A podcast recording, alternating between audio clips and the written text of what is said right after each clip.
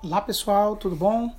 Professor Kleber aqui. Hoje a gente vai ao som de Ennio Morricone, The Good, The Bad, The Ugly. A gente vai falar um pouco sobre nazismo, de novo, né? A gente está falando aí sobre algumas, algumas curiosidades da Segunda Guerra Mundial e vamos falar aqui sem dúvida nenhuma, né? De símbolos, né? O tema aqui que a gente vai abordar na nossa fala hoje é símbolos, né? Algumas curiosidades sobre a questão dos símbolos, tá? Primeiro, é, eu tenho que a gente tem que deixar claro a força que os símbolos têm, né? Vivemos numa sociedade que é simbólica, né? E o mais curioso é que os nazistas sabiam disso, né? O Hitler, em especial, ele, ele tinha muito cuidado com a questão simbólica, né? A mente do Hitler ela conhecia e venerava o poder que os símbolos tinham, né? Hitler ele fez uso desse recurso simbólico para comover, para incitar, né? É, então os símbolos fazem muito sentido nesse é, é, para os nazistas, né?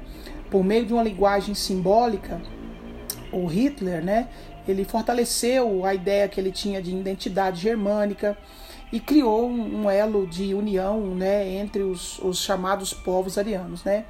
Há um escritor chamado Pablo Jiménez Cores, em que ele fala, a frase é dele, né, abre aspas, os símbolos nazistas, antes de tudo, refletiam a mentalidade de impulsores do renascimento da chamada arianidade, fecha aspas, né? Então, runas, cultura bramânica, maniqueísta, imprimiam no nazismo um caráter místico e mitológico. Há inclusive é, pessoas que argumentam que o, o, o, nazismo não era, não era um partido, mas uma seita, né? Era uma expressão exacerbada da busca pela chamada glória germânica. Esses símbolos, além de inspirar os princípios do nazismo, né, visavam também despertar o patriotismo, incitar todos a fazer tudo pelo país, é, tudo mesmo, tá? Hitler considerava o povo uma mera massa de servidores, né, sem capacidade de decidir ou muito menos de governar. A maior parte do simbolismo nazista né, deriva da crença de Hitler em sua missão. Né? O Hitler tem a ideia de que ele tinha uma missão e na própria Alemanha. Essa crença acabou gerando um culto, né, um certo misticismo nazista. É, Trata-se de uma subcorrente do regime nazista que, além do elemento político, traz também instâncias de ocultismo. Né?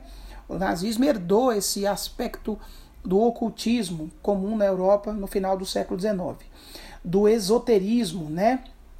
da criptohistória e da paranormalidade. Né? Os nazistas tinham essas. Vocês já devem ter assistido vários filmes né? em que abordam esse. É, me lembro aqui do é, Indiana Jones e os Caçadores da Arca Perdida, né? É, ou a Última Cruzada, em que nazistas estão atrás de símbolos que, pod que poderiam dar a eles poderes, né? É, então, esses filmes retratam exatamente um pouco desse aspecto, né? Logicamente que é Hollywood, né? É, era uma dentro do, dentro do partido nazista, então existia uma seita, né, que era difundida no alto escalão do partido, tá? Então, os grandes nomes do partido, eles tinham é, essa essa essas práticas ocultas, né?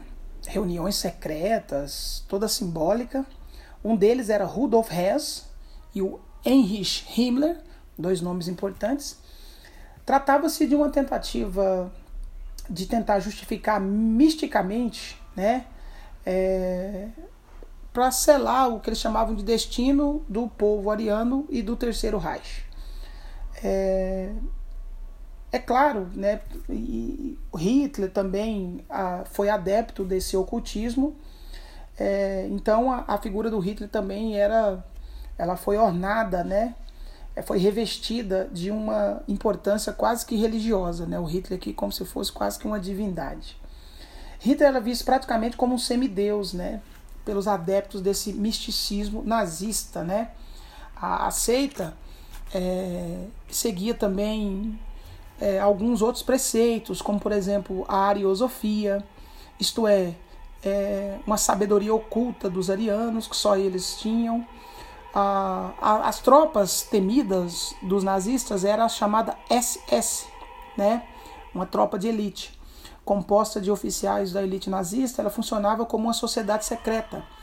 Tinha iniciação, tinha transmissão de ensinamentos e símbolos e era de fato uma seita, né?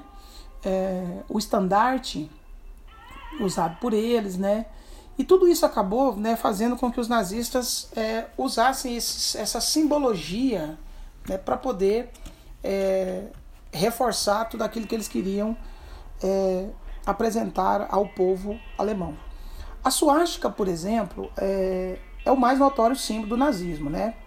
É, ele evoca inevitavelmente imagens de guerra, caos, destruição, holocausto, intolerância. É, é isso hoje quando você vê o símbolo do nazismo a gente associa a isso. No entanto, a suástica foi durante milhares de anos, até o Hitler lançar, fazer uso dela, um símbolo diferente. Né? A suástica significava boa sorte e era conhecida em toda a Europa, tá? A, a Ásia e até é, os índios norte-americanos conheciam o símbolo. É, Costumava-se dizer que as pegadas do Buda eram suásticas, né? Cobertores dos índios navarros eram tecidos com suásticas, aqui no, na América do Norte.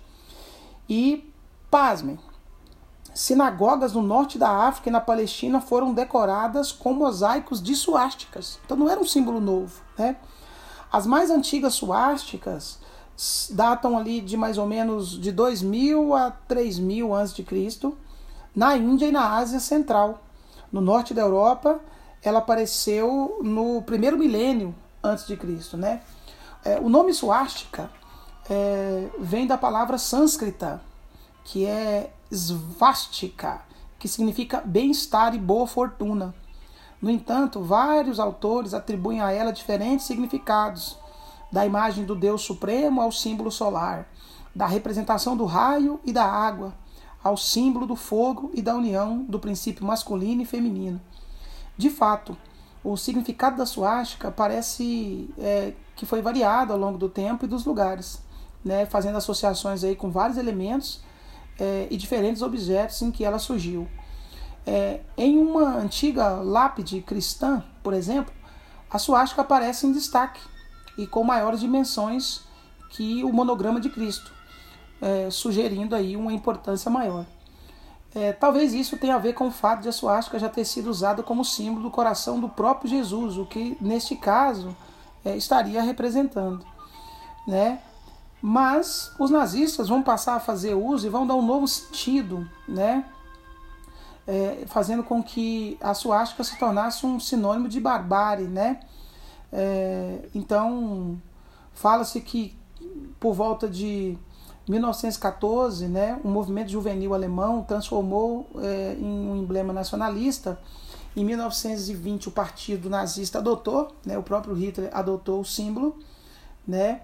Hitler, no livro que ele escreveu, Minha Luta, ele é, entendia a suástica como um símbolo perfeito e usou a suástica né, é, como esse símbolo do próprio regime e, e, ele até chegou a afirmar que, quando questionado sobre qual era o significado daquele símbolo, ele respondeu que seria a, o inconquistável, né? Ou seja, a ideia de uma Alemanha, é, é, de, um, de uma Alemanha é, poderosa, né? E é óbvio, né? Tudo isso acabou fazendo com que o mundo passasse então a ver a suástica de forma um tanto quanto diferente, né? Não igual o que os outros povos já tinham visto, ok? É, espero que tenham gostado.